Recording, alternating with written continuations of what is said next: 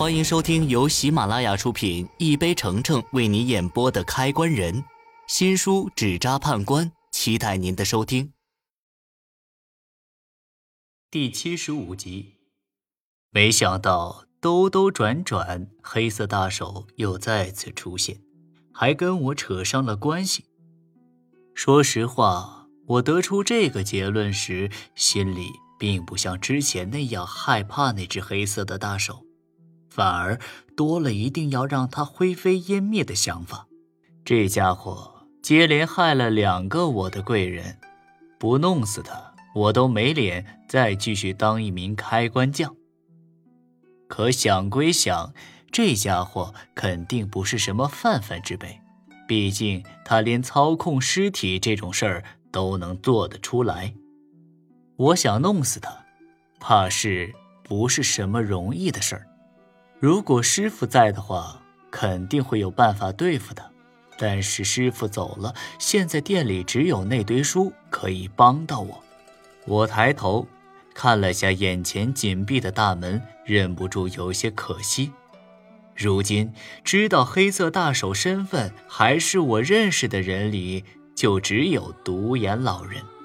但看他那副害怕的样子，我再问他也没有什么用。再怎么样。我也不能去为难银行里的老前辈。这时，白一鸣拍了一下我的肩膀：“三元，我爸的事儿，现在要怎么办？”听到他问我，我考虑了一下，没打算再隐瞒什么，就把心里的想法大概跟他说了一遍，就连王慧的事情我也讲给他听了。他听完，沉默了一会儿。这么说。你现在也没有多余的线索，找出那只黑色大手。以前不信，现在因为我爸的事儿，我也信了。有些东西还真不是封建迷信，它是存在的。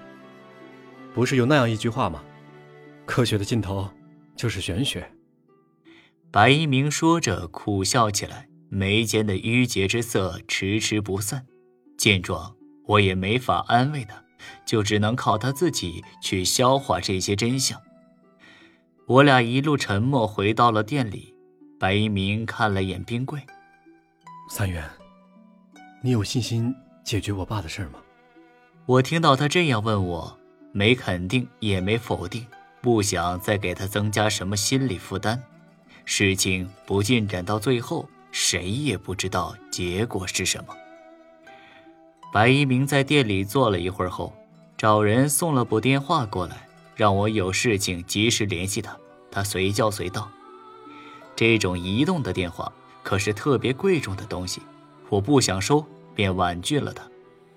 他不耐烦地将电话硬塞给我：“你就拿着吧，你有电话找你办事儿就方便多了，还能节省时间。”我想了一下，觉得他说的有道理，就把电话收下了。我收下电话后，白一鸣又教了我一下使用的方法。见我学的差不多，他就离开了。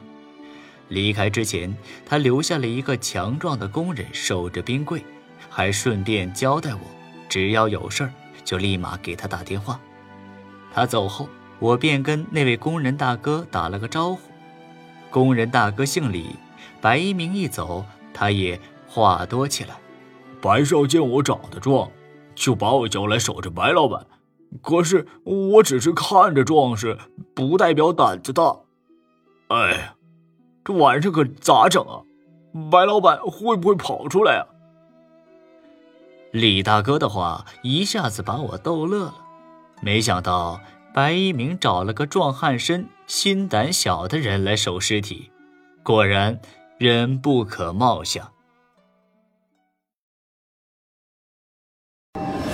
本集已播讲完毕。